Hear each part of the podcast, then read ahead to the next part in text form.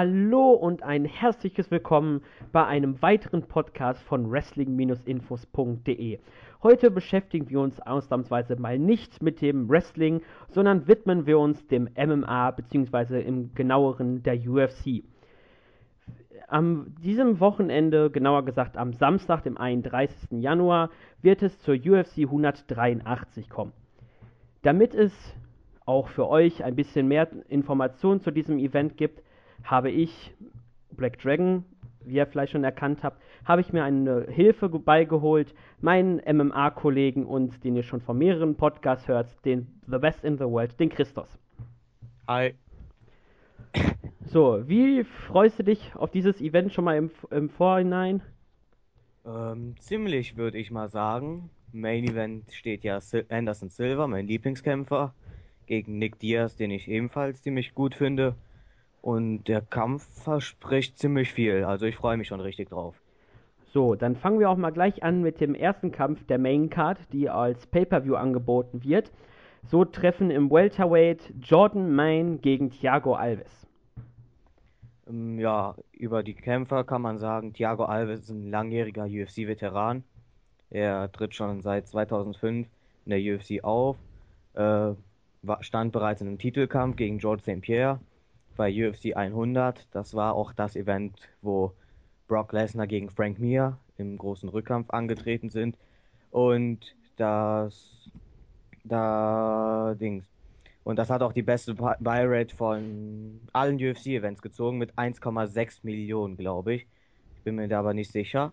Und ja, er hat halt schon sehr, sehr viele Top-Leute besiegt. Neben äh, Matt Hughes, Josh Koscheck, auch beispielsweise Chris Lytle oder auch John Howard. Also er hat schon viel durchgemacht. Er ist bekannt für seine Leg Kicks, die sehr gefürchtet sind. Und insgesamt ist er halt auch im Stand an Boden, ist er BJJ Brown Belt. Also er hat eigentlich alles drauf. Und Jordan Main ist mit seinen 25 Jahren zwar noch jung, hat aber auch schon bereits 38 Profikämpfe bestritten. Vier davon in der UFC und einen auch schon gegen Matt Brown, den momentan Top 5 Kämpfer. Den hat er zwar knapp, äh, hat er zwar verloren, jedoch bekam der Kampf einen Fight of the Night Bonus. Das heißt, beide sind interessante Leute. Maiden ist hauptsächlich ein Wrestler. Äh, Alves, ja, Leg Kicks und im, am, am Boden ist er auch stark mit seinem BJJ. Also es könnte ein spannender Kampf werden. Ja, nochmal kurz zur Info. Also mit dem UFC Pay-Per-View hattest du recht. Das waren 1,6 Millionen Buy-Rates. Matt, Matt, Brown ist übrigens noch nicht in der Top 5. Der ist auf Platz 6 im UFC-Ranking. Ja, zum Fight hast du ja eigentlich schon alles gesagt. Jordan Main halt sehr erfahren in seinem jungen Alter schon. Mit 25 schon 38 Profikämpfe. Da haben manche andere, wie zum Beispiel Thiago Alves, der zwar 31 ist, also sechs Jahre älter, hat aber erst neun Kämpfe weniger gehabt als Main, obwohl er so lange schon bei der UFC ist. Das zeigt schon, dass Main in seinen jungen Jahren schon viel Erfahrung mitbringt. Aber dazu zu sagen ist auch, dass Thiago Alves auch oft verletzt war und auch letztens nach einer langen Verletzungspause zurückgekehrt ist. Also er hat ein bisschen Verletzungspech. Ja, Jordan Main ist auf Platz 13 in der Welterweight Ranking der UFC. Ähm, Thiago Alves, halt, wie du gesagt hast, durch seine lange Verletzungspause noch nicht, beziehungsweise bislang noch nicht in dem äh, Ranking des Welterweights. Ja, beide lieben den Stand-Up, haben zusammengerechnet 27 Siege via K.O. geholt darunter auch einige Knockouts of the Night und einige Performances, äh, Performance-Bonus, Boni haben sie auch schon gesammelt. Ja, was ich von dem Fight mir erhoffe, dass das ein interessanter und hoffentlich auch guter Opener wird, weil ich dafür glaube, dass beide genug Erfahrung haben im Stand ihre Stärken auszuspielen und im Boden sind halt beide auch ähm, gut basiert, wie du halt gesagt hast, Alves als ähm, Braungürtel ähm, im BJJ weiß er, wie er seine Gegner zum Aufgaben zwingt, auch wenn er das bislang jetzt zweimal geschafft hat. Äh, mein insge äh, konnte insgesamt schon sieben Siege via Submission holen, hat aber auch gleich von seinen neun Niederlagen vier, also die meisten via Submission verloren. Ja, ich erwarte mir, dass das ein interessanter und spannender Fight wird. Ähm, wo ich auf einen äh, einstimmigen Sieg von Jordan Main tippen würde. Ja, da ist halt das Fragliche an dem Kampf. Im Stand sehe ich Alves etwas weiter vorne. Wenn es ein Grappling-Kampf wird, sehe ich ihn auch vorne. Jedoch ist Main halt ein stark, echt starker Wrestler und man hat schon gegen, äh, gegen St. Pierre gesehen, dass äh, Alves nicht so, nicht so gut mit Grapplern zurechtkommt. Deswegen wird es halt interessant. Aber Thiago Alves riskiert immer viel. Seine Kämpfe sind ziemlich interessant. Und Jordan Main hat auch von vier Kämpfen bereit, äh, von seinen vier UFC-Kämpfen gab es einen Fight of the Night und einen Performance of the Night. Das heißt, bei ihm wird auch nicht langweilig. Deswegen erwarte ich auch so einiges vom Opener. Und ich tippe auch auf Jordan Main via Unanimous Decision. Ja, mehr brauchen wir zu dem Fight nicht mehr zu sagen. Der nächste Fight der Main Card wird im Middleweight sein, also im Mittelgewicht. Der Brasilianer Thales Leites wird auf Tim Boach treffen. Ähm, Thales Leites war, oder Leites, weiß ich nicht genau, Brasilianer, brasilianische Aussprache ist ja oft etwas anders. Ähm, war auch bereits im Titelkampf, im Middleweight-Titelkampf gegen Anderson Silva und war auch der Erste, der es erstmals in, durch die volle Distanz geschafft hat gegen Silva. Und ja, insgesamt hat er erst viermal in seiner Karriere verloren. Darunter einmal gegen Campman, einmal Silva. Und dann waren es halt der Italiener Alessio Sakara und Matt Horwich. Aber äh, ja, seitdem er, äh, er wurde dann auch entlassen aus der UFC. Und nach vier Jahren hat er dann seine Rückkehr gefeiert bei UFC 163 und seitdem scheint er unaufhaltsam zu sein. Zweimal via Unanimous Decision gewonnen und dann zweimal via Knockout und der zweite Sieg darunter war gegen Francis Camon, der damals noch in den Top 10 der Rankings war. Das heißt, es war ein großer Erfolg für ihn. Und ja, das Problem bei Light, Light ist, wie auch immer, äh, war immer sein Stand-up. Am Boden ist er immer einer der besten gewesen. Und ja, im Stand-up war halt das Problem, dass er technisch gesehen nicht so der stärkste war. Jedoch hat er, wie gesagt, seine letzten zwei Siege durch K.O. gewonnen zwei von vier insgesamt in seiner Karriere. Das heißt, von 24 Karrieresiegen hat er nur vier via Knockout gewonnen. Also hat er sich dort doch beachtlich weiterentwickelt und am Boden ist er halt ein Experte. Tim Boach dagegen hat ein richtig hartes Kinn. Der kann echt sehr viel einstecken und ist auch bereits lange in der UFC. Verlor jedoch schon immer die größeren Fights, mit Ausnahme Hector Lombard und Yushin Okami. So verloren nämlich gegen äh, Phil Davis, Costa Philippou, äh, Mark Munoz und zuletzt auch gegen Luke Rockhold. Das heißt, immer wenn es gegen einen richtigen Top-Gegner ging, halt mit Ausnahme der zwei vorhin genannten, ähm, hat er versagt. Das Besondere an Bolt ist halt, der hat un unglaublich viel Herz und er kann immer zurückkehren. Da, man kann, darf ihn eigentlich nie au aus dem Kampf äh, schreiben, weil er hat sehr, sehr viel Knockout-Power und ein richtig hartes Kinn. Jedoch die Submission-Verteidigung von ihm ist halt nicht so die beste. Und das könnte die Chance auch für, äh, für den Brasilianer sein, dass er durch Submission gewinnt. Oder halt er hat sich nochmal weiterentwickelt im Stand und besiegt ihn tatsächlich via Knockout. Aber das wird halt, ja, schwieriger als via Submission, würde ich sagen. Ja, es treffen ja auch die ähm, 14 mit Boach auf die 11 mit Lightless, äh, Lightless. Ja, du hast es eigentlich schon gesagt, Boach hat halt dieses unglaublich zähe und harte Kinn, wodurch er einige Schläge einstecken kann, die manch andere schon ausgenockt hätte. So hat er auch zum Beispiel nur zweimal via K.O. verloren. Äh, das letzte Mal war halt gegen Philippou 2012 und davor das Mal war halt 2008 gegen Matt Hamill. Also das zeigt eigentlich schon alles. Ähm, Ach, dort war er auch schon in der UFC, sehe ich gerade. ja, das war sein zweiter Kampf. Ähm, also ist das schon sein zweiter Run, wusste ich auch noch nicht. Ja, beziehungsweise der hat ja mal kurz eine Pause gemacht, hast ja, ja da auch schon ein bisschen man was. Man ja immer weiter beim MMA, da ist das gut an dem Sport. ja, hast du ja eigentlich schon gesagt, dass also das im Stand-up ähm, ist Boat leicht im Vorteil, auch weil du halt gesagt hast, dass äh, der Brasilianer halt ein bisschen äh, Schwierigkeiten hat im Stand-up, auch wenn er da Verbesserungen gezeigt hat im Vergleich zu seinen vorherigen Kämpfen.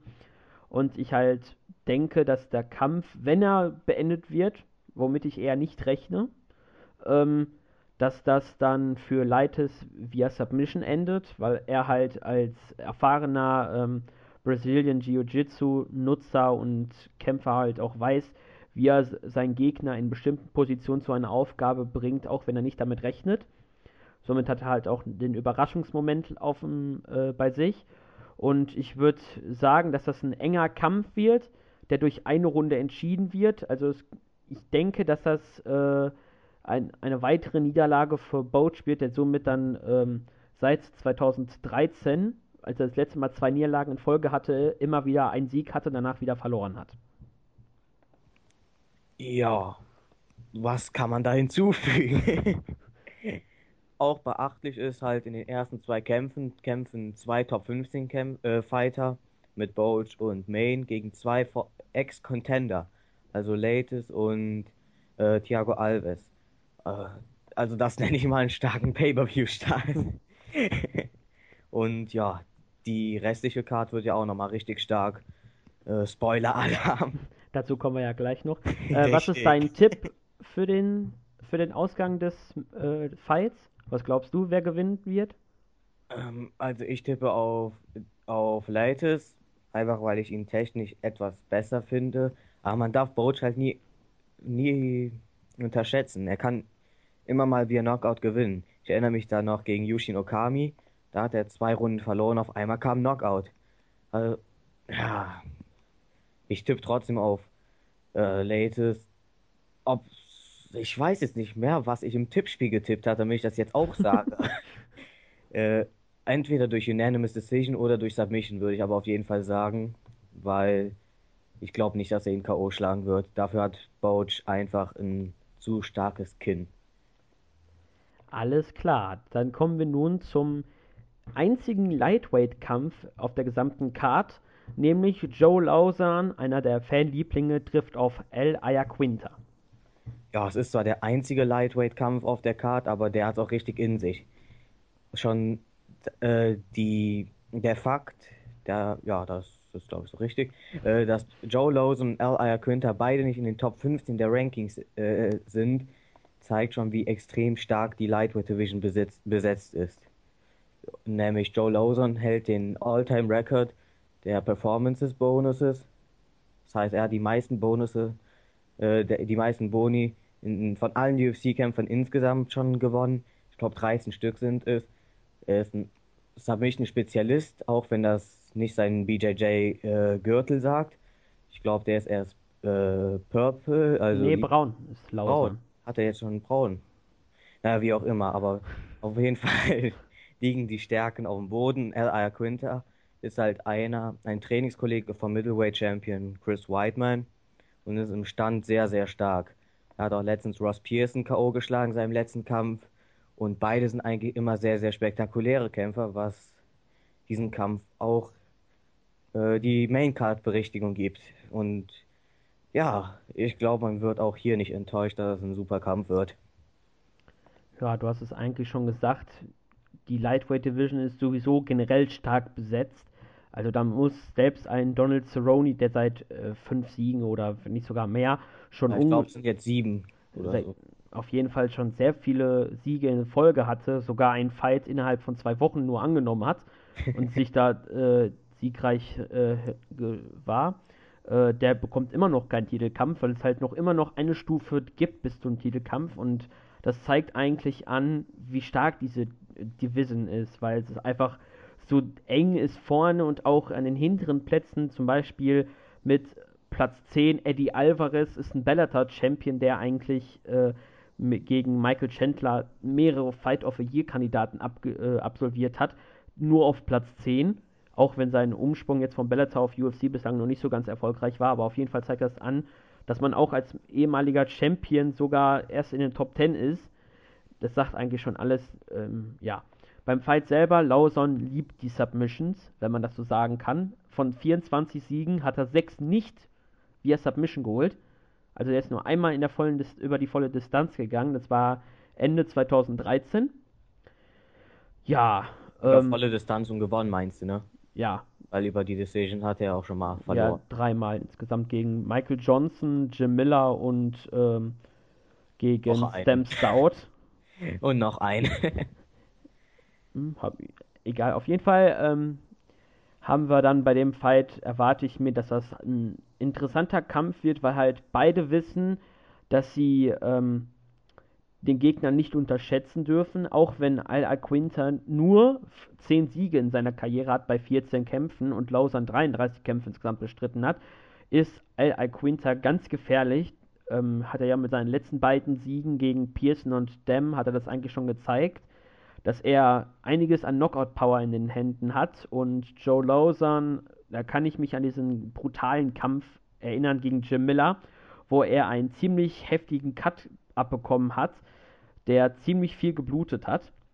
Da hat sogar Dana White ihm anschließend nach dem Event sogar die ganze Matte als ähm, Erinnerungsstück geschenkt, mit der Aussage, du bist mehr auf dieser Matte drauf als jemand anders. Und ja, insgesamt glaube ich, dass dieser Kampf ganz eng wird. Ich glaube, es könnte sogar ein, ähm, eine Split Decision in beide Richtungen geben, wo es dann wieder Diskussionen gibt. Kann man den Fight so geben oder so? Auf jeden Fall wird das ganz eng. Ich glaube aber, dass sich Joe Lawson hier durchsetzen wird, weil er einfach der erfahrene Fighter ist. Ja, bei Aya Quinter ist halt die Sache, er ist äh, einer, er ist ein Typ, der im Stand halt sehr, sehr viel drauf hat und eigentlich auch am Boden äh, ziemlich talentiert sein sollte, denn er trainiert mit Matt Serra, einen der besten Jiu-Jitsu-Trainer. Aber bislang kam halt jede seiner Niederlagen durch Submission. Und das ist halt Lawsons große Stärke. Und im Gegensatz zu Aya Quinta hat Lawson halt keine Schwäche. Er ist im Stand Weltklasse, er kann sehr viel einstecken. Und ja, da ist halt das Problem. Auch wenn ich Aya Quinta mag, würde ich hier auf Lawson via Submission tippen. Aya Quinta wird meiner Meinung nach die erste Runde dominieren, weil er da noch keinen Takedown zulässt, aber danach wird halt Lawson kommen und ihn zum wird ihn zum Takedown, äh, einen Takedown durchbringen und dann früher oder später die Submission durchbringen. Ich traue Ray Longo zu, dass er Aya Quinter mit dem richtigen Gameplan reinschickt, aber auf einen wie Joe Lawson kannst du dich auch nicht vorbereiten, da ist ein absolutes Monster. Ja, glaubst du, vielleicht bei Lawson, der ja insgesamt 13 Mal ja schon einen Bonus bekommen hat, ob er auch dieses Mal einen weiteren, den Nummer 14, erhält? Oder, also, glaub, oder glaubst du auf der Card, dass es da noch äh, weitere Fights, wie zum Beispiel den äh, Flyweight Championship Title Eliminator zwischen McCall und Lineker, sowie den Kampf der Frauen Misha Tate und Sarah McMahon, ob die da ihm Konkurrenz machen, was den Performance Bonus Award angeht? Also erstmal hat, hat Claudia gerade schon zwei Superkämpfe gesagt, die aber nicht in der Maincard stattfinden, sondern in den Prelims äh, ihren Platz finden. Und das sieht, da zeigt man schon, was für eine unglaubliche Karte das ist. Die 2 gegen die 3 der Women's Division und, die, und ein Title Eliminator im Flyweight und die sind nur auf den Prelims. Das heißt, da ist unglaubliche Qualität. Aber nun zurück zur Frage. Ähm, ja, bei Joe Lawson musste eigentlich ja immer mit dem Fight of the Night rechnen. Das ist eigentlich Standard. Und Elia Quinter hatte in der UFC bislang auch noch keinen einzigen langweiligen Kampf. Deswegen würde ich auf ein Fight of the Night würde ich hier tippen. Einfach nur, weil man auf Joe Lawson kann man sich immer sicher sein. Und L.I. Quint hat mich bislang auch noch nie enttäuscht. Alles klar, dann beenden wir diesen Fight und kommen nun zum Welterweight-Fight zwischen den Top-Contendern Tyron Woodley und Calvin Gastelum. Ja, Tyron Woodley war mal kurz vor einem Titelkampf er bestritt bei UFC 174 nämlich einen Kampf gegen Rory McDonald.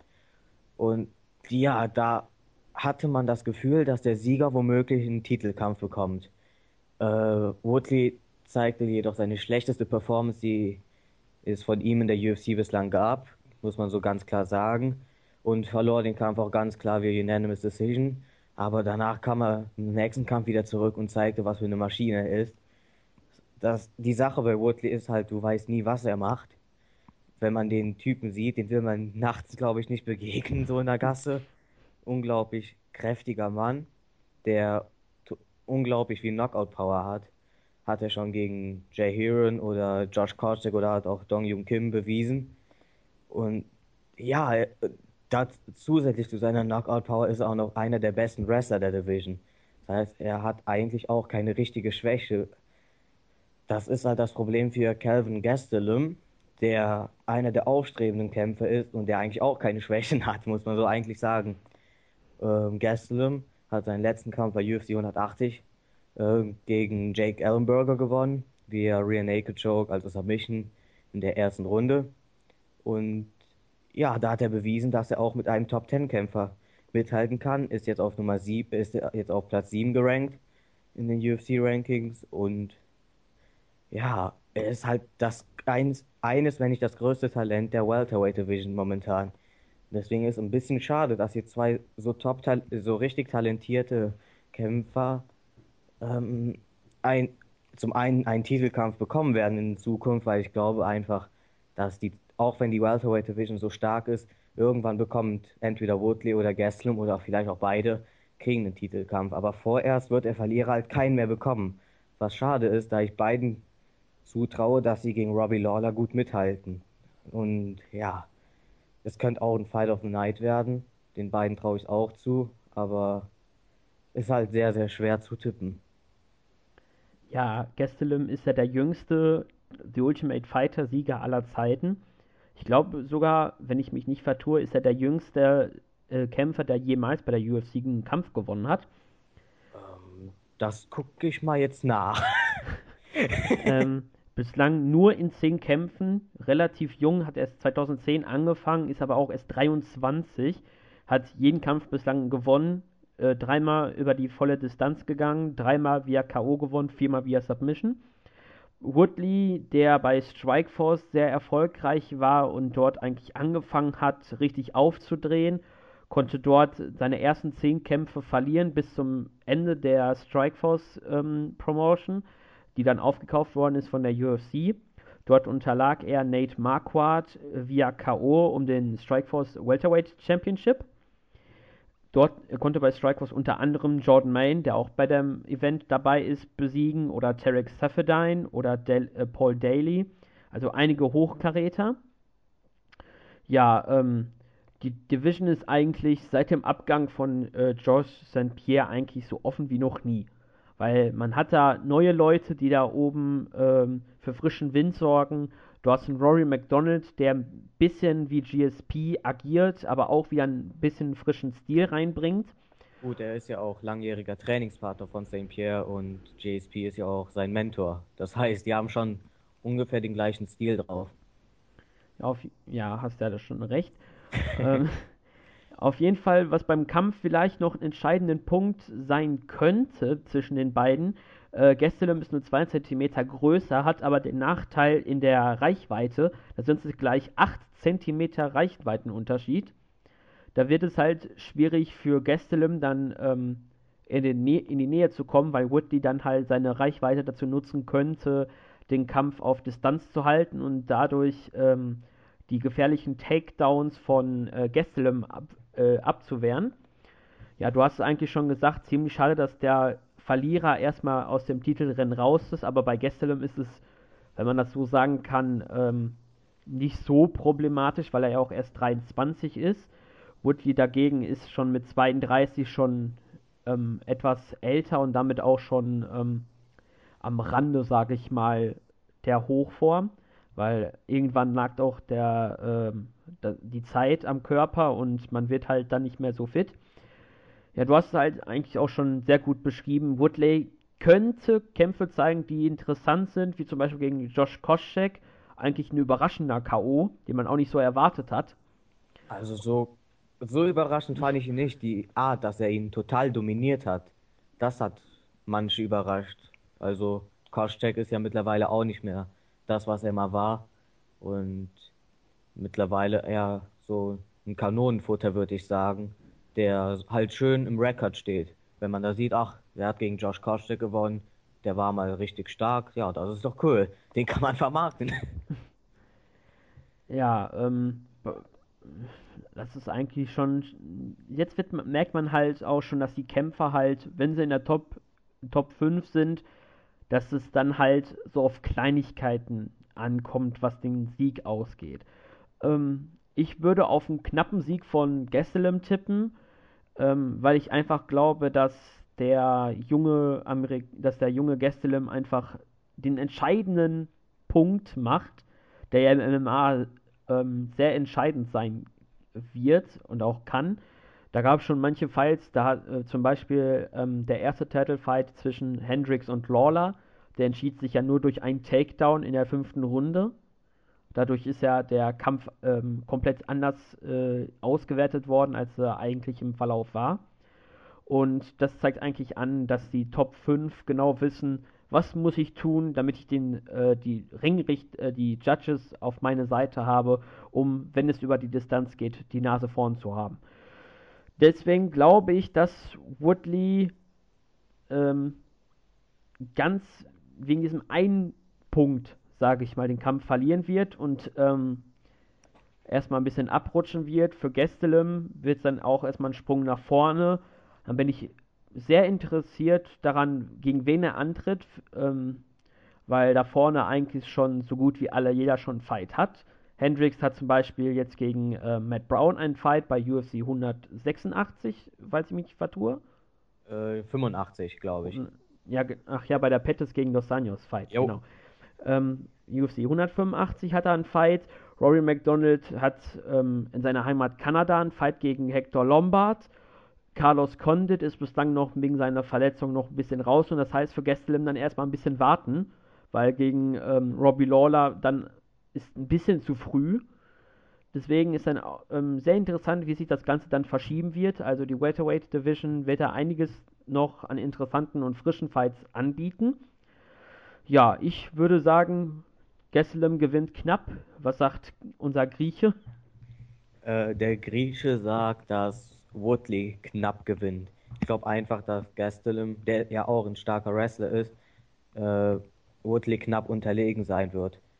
Und noch zum Thema vorhin, Gastelum, ich weiß nicht genau, wer der jüngste Kämpfer ist oder beziehungsweise Kämpferin, die je, der die jemals gewonnen hat, aber Gastelum ist es nicht. Er hat mit 22 das Tough-Finale gewonnen. Dagegen Paige Van Zandt hat mit 20 letztens ihren ersten Kampf gewonnen. Ob es noch jüngere Leute gibt, weiß ich leider nicht, aber mit 20 gab es auf jeden Fall auch schon mal jemanden. Ja, das war es soweit zum Co-Main-Event des Abends. Und auf diesen Fight freut sich ganz besonders Christus, hat er auch schon am Anfang gesagt. Ja. Der Main-Event, die Legende, für mich der beste Pound-for-Pound-Fighter aller Zeiten. Ja, für mich auch. Anderson Silva trifft auf den Badass des MMA, wenn man das so schön sagen darf, Nick Diaz. Ja, zu dem Kampf muss man das ist halt so schwer. Man kann so viel über den Kampf sagen, aber man muss es eigentlich nicht, denn die Namen sprechen da eigentlich für sich. Nick Diaz ist, wie Claudio gesagt hat, der Badass des MMA und ähm, war, langjährig, äh, war langjähriger Strikeforce Dominator, kann man sagen. Er hat den Welterweight-Titel die ganze Zeit verteidigt, in hochklassigen Kämpfen verteidigt, auch in der UFC hat er gegen BJ Penn bereits gewonnen gegen Robbie Lawler in seinen frühen Zeiten. Und ja, Nick Diaz, es gibt kaum jemanden, der so viel Kondition hat wie Nick Diaz, denn der, äh, denn Diaz läuft beispielsweise auch öfters Marath äh, Triathlon. Er hat schon beim Alcatraz-Gefängnis ist er zweimal hin und her geschwommen, einfach nur aus Spaß. Man sieht ja schon, was in einem Nick Diaz vorgeht. Und auch am Boden ist er vielleicht einer der besten, wenn nicht sogar der beste BJJ-Fighter, der nicht aus Brasilien kommt. Das Problem ist, Anderson Silva kommt aus Brasilien. Und Anderson Silva ist nicht nur am Boden absolut Weltklasse, sondern ist im Stand der vielleicht beste Kämpfer aller Zeiten. Präzi äh, seine Präzision ist die beste, die es jemals in der UFC gab. Er hat die meisten Kämpfe in der UFC in der Middleweight Division gewonnen, hat am öftesten den Titel verteidigt, hat bei seinem zweiten Kampf in der UFC überhaupt auch schon den Titel gewonnen. Also Silva hat eigentlich alles erreicht, was man erreichen kann. Doch das Problem und das gleichzeitig hier das Interessante an dem Kampf ist, dass beide sehr lange Abstand genommen haben vom, vom MMA-Sport. Beide auf unterschiedliche Weise. Nick Diaz einfach nur, weil er direkt einen Titelkampf oder einen Big Fight wollte. nach seiner Niederlage gegen George St. Pierre, aber Dana White hat nö gesagt. Äh, und Anderson Silva hat sich halt bei seinem letzten Kampf gegen Chris Whiteman das Bein gebrochen und musste deswegen das Jahr 2014 aussetzen. Aber ja, deswegen weiß man auch nicht, in welcher Kondition beide hier sein werden. Nick Diaz wird wieder in der Triathlon-Kondition sein, würde ich sagen. Aber einen fitten Anderson Silva kann eigentlich niemand besiegen. Die Whiteman-Kämpfe waren ja auch niemals so richtig klar. Zum einen war es ja der erste Kampf, den Silva durch seine Albereien, sage ich mal, verloren hat. Den zweiten Kampf hat er ja, wie gesagt, durch den Beinbruch verloren. Also man weiß nicht so richtig, wie der Kampf enden wird. Ja, was auch entscheidend sein wird, Anderson Silva wird im April 40 Jahre alt. Das heißt, bei ihm ist es auch die Frage, wie lange wird er jetzt insgesamt noch MMA machen? Wird er jetzt nur äh, seine restlichen Verträge, seine Vertragskämpfe, auch wenn es 15 sind, die er ja extra lang gemacht hat, ähm, ob er noch nur noch diese Spaßkämpfe macht, die die Fans halt sehen wollen, wie Diaz gegen Silva zum Beispiel. Ähm, und auch Diaz ist halt bekannt, halt wie ich bereits schon gesagt habe, oder auch Christos. Bei ihm ist halt die Frage, hat er darauf Lust?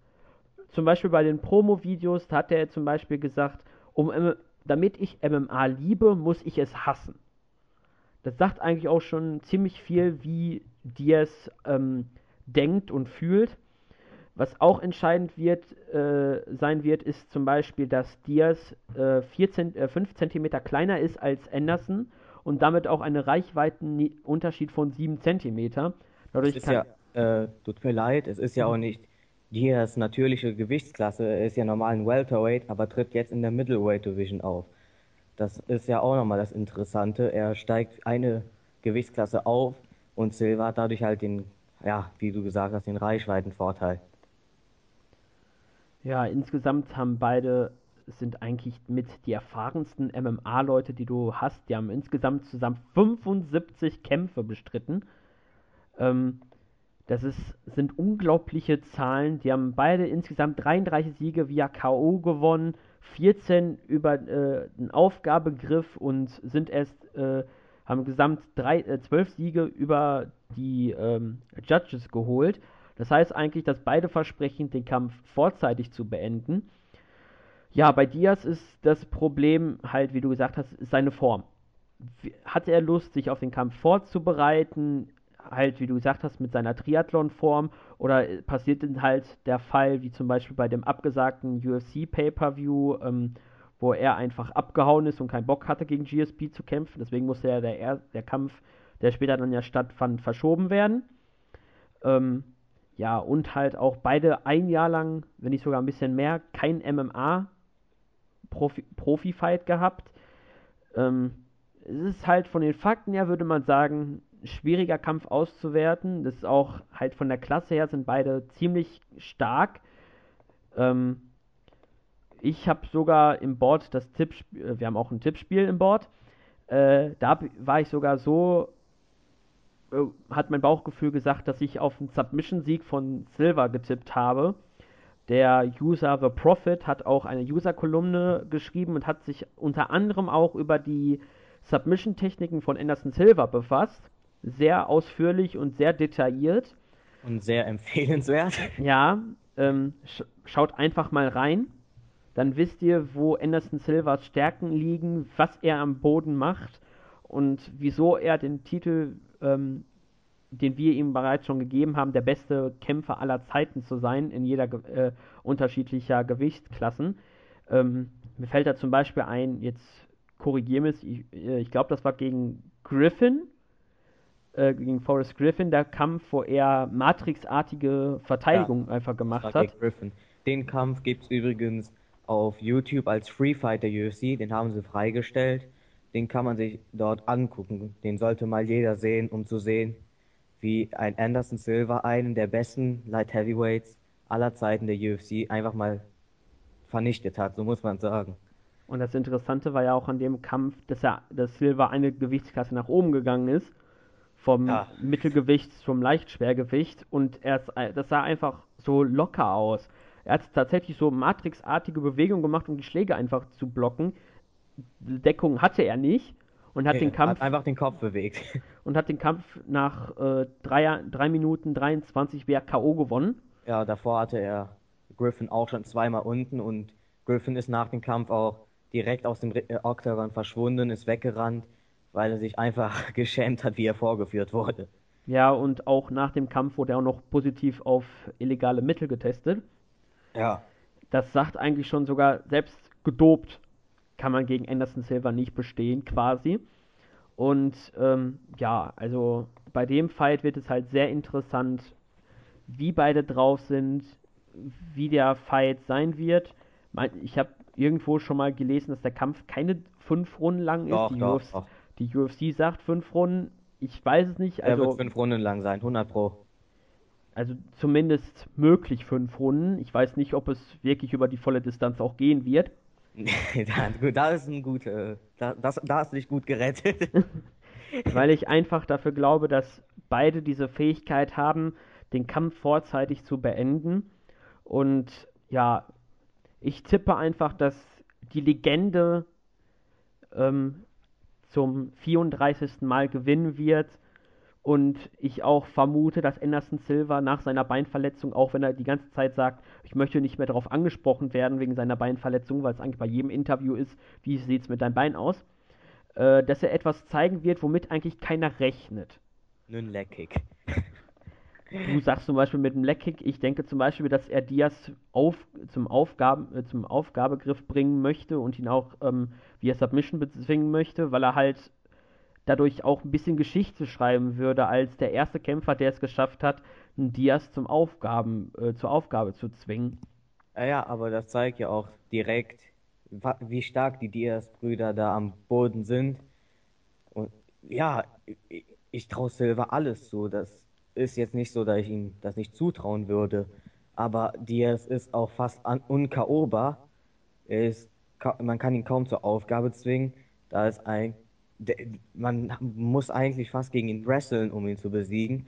Aber da ist ja das Gute an Anderson Silva, er kann alles. Ja, Äh, das hat Silva, auch, ich glaube, Silva könnte auch äh, zwei auf einmal K.O. schlagen, wenn er, wenn er wollte. Der ist einfach der Beste aller Zeiten. Zum Beispiel der Kampf gegen Chael Sonnen, der erste, der war ja ein Fight, wo es eigentlich ziemlich überraschend aussah, wie ähm, stark Sonnen gegenüber Silva war, weil er da eigentlich ziemlich viel auf sein Wrestling gesetzt hat und auch Silva einige Probleme machen, äh, bereiten konnte. Letzten Endes hat es dann nicht für Sonnen gereicht. Auch wurde er wie Griffin positiv auf illegale Mittel getestet. Ähm, ja, das, das, Das, das wäre was, wenn Diaz auch auf po- positiv auf solche Mittel getestet werden würde. ja, bei ihm, ist, Er könnte, wurde ja sogar schon mal drauf getestet. Ja, auf Marihuana. ähm, oder ja, bei Pride 2007 damals. Ähm, Diaz ist auch dafür bekannt, dass er einfach mal mitten im Fight einen Mittelfinger zeigt. Ja, aber, Zur Provokation des aber Gegners. das wollte, das wollte ich eigentlich ansprechen, Mann. Willst du denn noch was dazu hinzufügen vielleicht? Ja, gerne. Äh, Diaz zeigt gerne Mittelfinger, er lässt seine Deckung fallen und er geht einfach mit dem Kopf voran an seinen Gegner ran. Genau das macht Silva auch. Das ist halt das Besondere an dem Kampf. Also eines der besonderen Sachen. Es gibt so viele Sachen, die besonders sind hier. Äh, beide sind Meister der Provokation. So komisch sich das an, auch anhört. Aber ich glaube, sie wissen beide, dass man sich das gegen einen Silva beziehungsweise gegen einen Diaz nicht leisten kann, weil Diaz ist neben seiner Kondition hat er und seinen Submission Skills hat er auch noch eine der ist auch einer der besten Boxer der UFC und der zeigt zwar nicht immer die st- härtesten Schläge, aber es ist halt einer nach dem anderen gegen BJ Penn, einen der besten Kämpfer auch in der UFC, hat er beispielsweise 188 Schläge in drei Runden gezeigt. Das ist unglaublich, was der für eine Leistung da bringt. Und ja, das, ich kann mir aber nicht vorstellen, dass er das auch gegen Silva bringt. Und auf der anderen Seite kann ich mir auch nicht vorstellen, dass Silva so zerstörend gegen Diaz kämpfen wird. Das ist halt das Spannende. Es ist halt ein ziemlich offener Kampf. Ja, ja, ein Anderson Silva in Topform, der, sagen wir mal, sein Bein nicht gebrochen hätte, seinen Titel niemals verloren hätte, Ich glaube, ich würde auch sagen, Silver gewinnt das, aber man weiß halt nicht, wie er zurückkehrt. Nach Verletzungen ist es halt schwer, wieder zurückzukehren und er hatte ja mit die besten Kicks der im MMA-Sport. Jetzt muss man halt gucken, ob er sich mit seinem linken Bein noch was traut und sein linkes Bein ist auch noch sein bevorzugtes Bein. Ja, ihr seht schon, das ist ein sehr interessanter Kampf, den wir euch ruhig anbieten können zum Schauen. Wenn ihr nicht live schaut, weil es der Pay-Per-View live um 4 Uhr nachts ist, ähm, könnt ihr ihn auch in der Wiederholung gucken. Ähm, Auf ja. UFC Fight Pass? Über den UFC Fight Pass. Man kann sich auch. 1,99. oder man kann den Pay-Per-View sich auch, glaube ich, nur so bestellen. Nur die Main Card. Ja, stimmt, das geht auch. Aber ich glaube, das ist dann auch ein bisschen teurer. Ja, das ist so, ich glaube, 19 Euro, falls ich mich jetzt nicht vertue. Ja, Wie das normale Abo kostet, glaube ich, 10 Euro, wenn man über ein halbes Jahr bestellt. Also 17,99 Euro kostet der Pay-Per-View, also die Main Card, die wir jetzt eben besprochen haben, alleine. Und wenn man ein bisschen geduldig ist, dann wird auch beim Fight Pass, wird glaube ich ein Monat oder zwei Monate nach dem Event, wegen den Pay-Per-View-Anbietern, weil sie das ja noch als ähm, Wiederholung anbieten. Sobald dieses dann abgelaufen ist, wird dann das Event dann auf dem Fight Pass zur Verfügung stehen. Ja, das dauert ein bisschen, aber es wird auf jeden Fall komplett sein. Beispielsweise UFC 178 gibt es mittlerweile, ich glaube 79 auch, aber das kann ich jetzt nicht garantieren. Aber die Events gibt es halt nach, de, nach einer Zeit immer drin auf dem Fight Pass. Ja, Jetzt zum Abschluss ähm, des Fights vielleicht noch dein Tipp. Ich tippe ja auf Anderson Silver Submission als Überraschungssieg. Ja, das, das ist halt blöd. Ein, einer der größten Anderson Silver Fans, die es gibt, so würde ich mich zumindest einstufen, will ich natürlich, dass Silver gewinnt, aber gleichzeitig deswegen ist man ja auch ein bisschen pessimistisch vielleicht. Man weiß es halt nicht. Aber ja. Ja, ich tippe auf Silver, natürlich. Mit, Son äh, mit Fanbrille oder auch ohne? Silver ist der beste. Ende. er gewinnt den Kampf mit Fanbrille, ohne Fanbrille. Er gewinnt den Kampf. Ohne Fanbrille sage ich wir Decision, mit Fanbrille sage ich sogar wir Knockout. Ja. Ich kann das sogar begründen, jetzt wo wir vorhin über Forrest Griffin geredet haben. Forrest Griffin ist ja ein sehr aggressiver Kämpfer, der einfach auf seine Gegner losstürmt. Das ist Nick Diaz ja eigentlich auch. Nur, dass er halt mehr auf seine Deckung aufpasst. Aber genau in dem Kampf hat Silver ja bewiesen, dass er perfekt mit dem Stil vorankommt. Siehst du, während der Preview fällt einem sogar der richtige Weg ein. ja, ja, jetzt bin ich mir sicher, Silver gewinnt den via Knockout. ja. Mehr brauchen wir zu diesem Fight nicht mehr sagen. Vielleicht noch zum Abschluss nochmal ein generelles Fazit von dir. Wie sieht, siehst du dieses Event ja, allein wegen dem Main Event ist es für mich äh, das Must-See-Event des Jahres bis jetzt. Da ist auch UFC 182 hinten, äh, hinter, äh, hinter dem Event in meiner Liste. Und auch die nächsten Events, einfach nur weil Anderson Silva halt seine Rückkehr feiert. Ich zähle den Countdown auch schon seit einigen Tagen. Und ja, neben dem perfekten Main Event, der, den es für mich gibt, gibt es halt einen sehr starken Co-Main-Event. Lawson gegen Aya Quinter wird ein Spektakel. Äh, und die ersten zwei Kämpfe der Main-Card versprechen halt auch viel. Und langweilig wird von den Kämpfen auf jeden Fall keiner. Und in den Prelims gibt es halt, wie gesagt, Misha Tate, Sarah McMahon. Misha Tate ist auch immer stark gut anzusehen, die Kämpfe von ihr. Sarah McMahon war auch mal im Titelkampf. Das wird auf jeden Fall auch ein starker Fight. Ian McCall gegen John Lineker gilt das Gleiche. Bald sind, ist jemand im Titelkampf und beide sind auch sehr stark. Ed Herman gegen Derek Brunson sind auch auf der Card in den Prelims. Die haben jetzt gerade so ein bisschen Twitter-Krieg, nachdem der erste Kampf abgeblasen wurde. Also es ist eigentlich ein, insgesamt eine Weltklasse-Card, die sich ja. jeder ansehen sollte.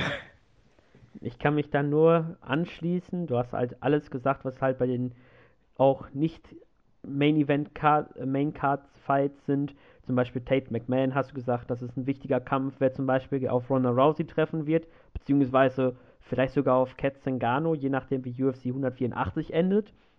McCall gegen Lineker, der nächste Gegner von Demetrius Mighty Mouse Johnson, der für mich die Flyweight Division komplett dominiert.